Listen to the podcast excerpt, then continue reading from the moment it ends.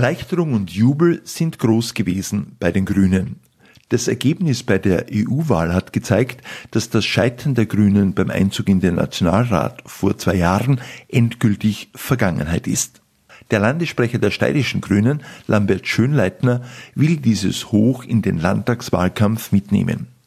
Schönleitner sagt beispielsweise, in der Steiermark müsse Schluss sein mit dem Bau neuer Einkaufszentren. Wir verbrauchen unsere Zukunft mit diesem massiven Bodenfraß, den wir in der Steiermark haben.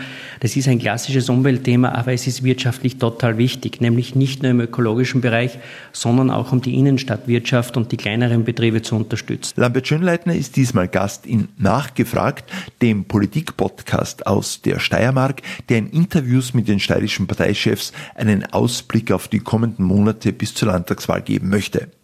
Schönleitner wird über die Lehren aus dem Wahldesaster 2017 sprechen, über sein Zurücktreten in die zweite Reihe und über die Nachteile basisdemokratischer Personalentscheidungen. Mein Name ist Günter Enschitsch. Nachgefragt. Der Politik-Podcast aus der Steiermark. Die zeitliche Distanz macht den Blick meist klarer.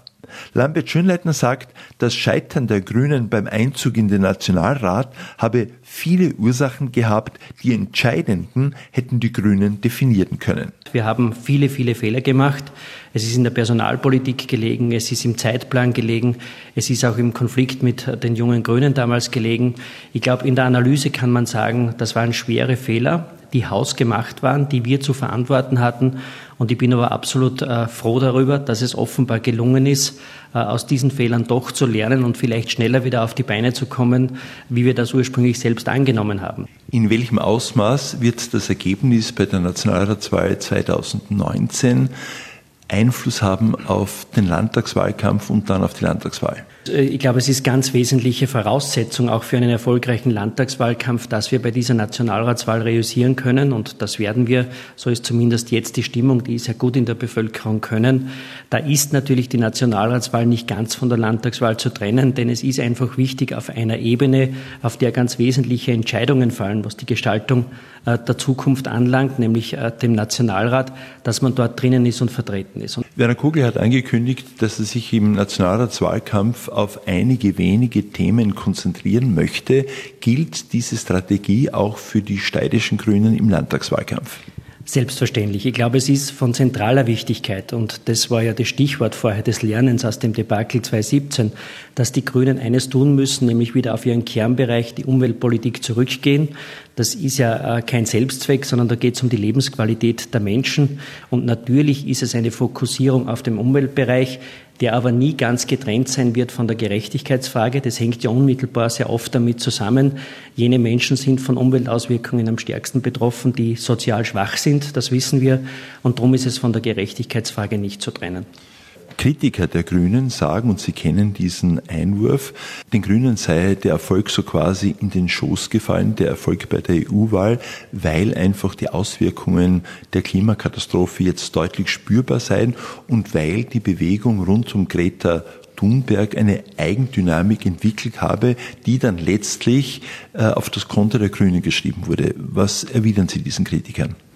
Na, das würde ich so nicht sehen. Ich glaube, es ist immer so, dass ein Thema auch Konjunktur hat, dass ein Thema in der Öffentlichkeit sehr präsent ist, wie es derzeit der Klimawandel ist.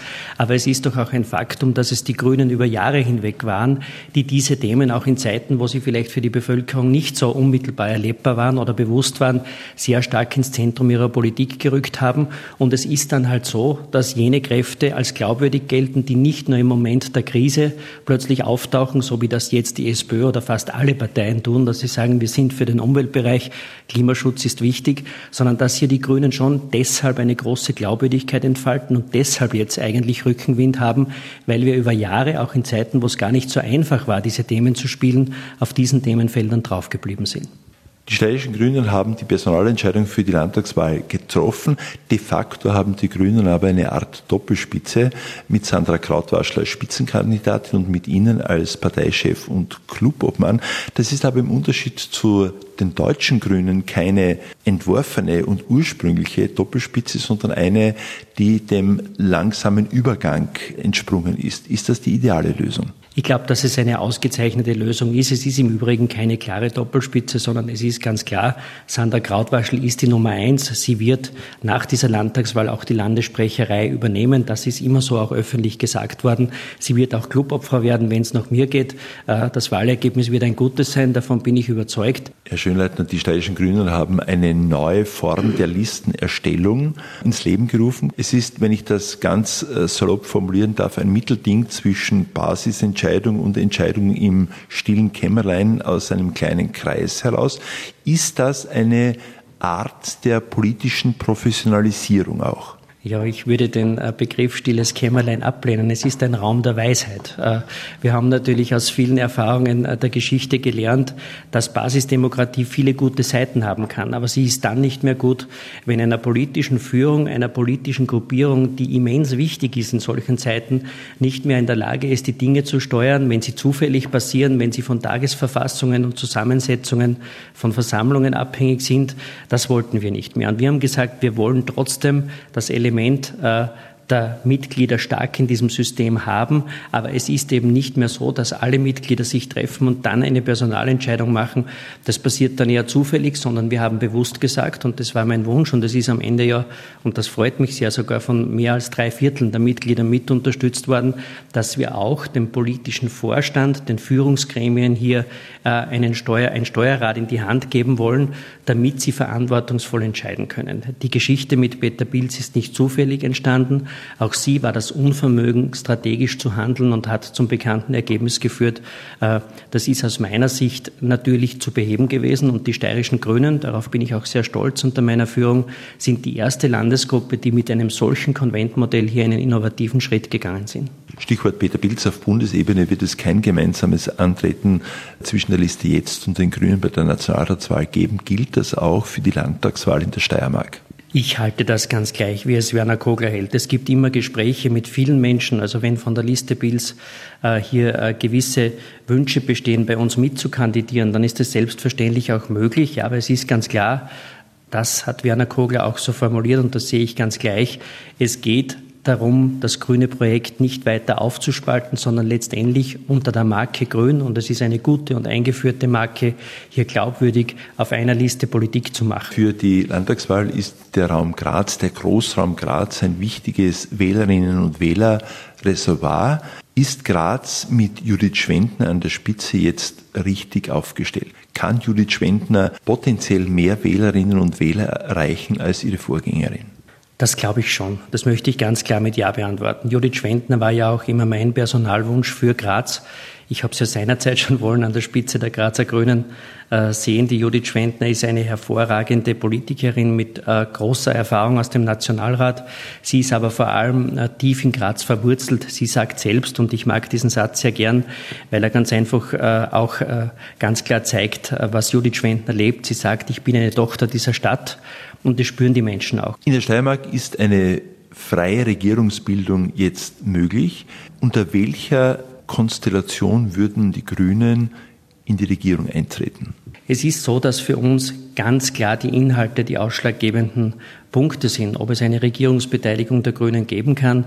Aber erst einmal ist uns wichtig, und das möchte ich voranstellen, dass wir laufen werden, um ein Top-Ergebnis zu erreichen. Und wenn uns am Ende gelingt, viele Menschen in der Steiermark zu überzeugen, äh, dass wir nicht nur eine gute Oppositionspartei sind, sondern dass wir auch viel im Bereich der Gestaltung, im Umweltbereich, aber auch in anderen Bereichen wie im Wirtschaftsbereich, zum Beispiel für Klein- und Mittelbetriebe einbringen können, äh, dann, wenn wir diese Stärke haben, dann können wir überhaupt über Regierungsbeteiligungen reden. Äh, sollten wir ein solches Ergebnis haben, derzeit schaut es ja sehr gut aus in der Stimmung in der Bevölkerung, dann werden wir uns einer Verantwortung grundsätzlich nicht verschließen. Aber wir können beides. Wir können Opposition und wir können sicher auch Regierung. Äh, Verantwortung übernehmen gehört aber auch zur Politik. Opposition alleine äh, ist wahrscheinlich unglaubwürdig, wenn man wirklich etwas weiterbringen will. Sie werden jetzt natürlich keine Bedingungen für eine mögliche Koalition nennen, aber gibt es so zwei, drei inhaltliche Eckpunkte, die für Sie, für die Grünen unverrückbar sind? Naja, sicher gibt es äh, Punkte, die wir immer wieder seit Jahren in der Steiermark auch auf den Tisch gelegt haben. Das ist einmal ganz, ganz vorne dass wir im Bereich der Raumordnung, und das ist jenes Gesetz, gemeinsam mit dem Naturschutzgesetz natürlich auch, aber speziell die Raumordnung und Bauordnung, wo wir unser Bundesland modernisieren müssen, fit für die Zukunft machen müssen. Da geht es um den Flächenfraß. Die Steiermark ist eines jener Bundesländer, die am meisten Verkaufsfläche pro Einwohner hat im Handelsflächenbereich. Das ist eigentlich völlig kontraproduktiv. Wir verbrauchen unsere Zukunft mit diesem massiven Bodenfraß, den wir in der Steiermark haben. Das ist ein klassisches Umweltthema, aber es ist wirtschaftlich total wichtig, nämlich nicht nur im ökologischen Bereich, sondern auch um die Innenstadtwirtschaft und die kleineren Betriebe zu unterstützen. Wir wissen, dass ein Arbeitsplatz äh, in einem Einkaufszentrum zwei bis drei Arbeitsplätze im Zentrumsbereich, im wohnortnahen Bereich vernichtet. Äh, das wollen wir nicht. Da haben wir gesagt, wir brauchen ein neues Raumordnungsgesetz. Das wäre ein solcher Punkt. Sagt Lambert Schönleitner, der Landessprecher der Steirischen Grünen. Spitzenkandidatin für die Landtagswahl ist übrigens die Landtagsabgeordnete Sandra Krautwaschel.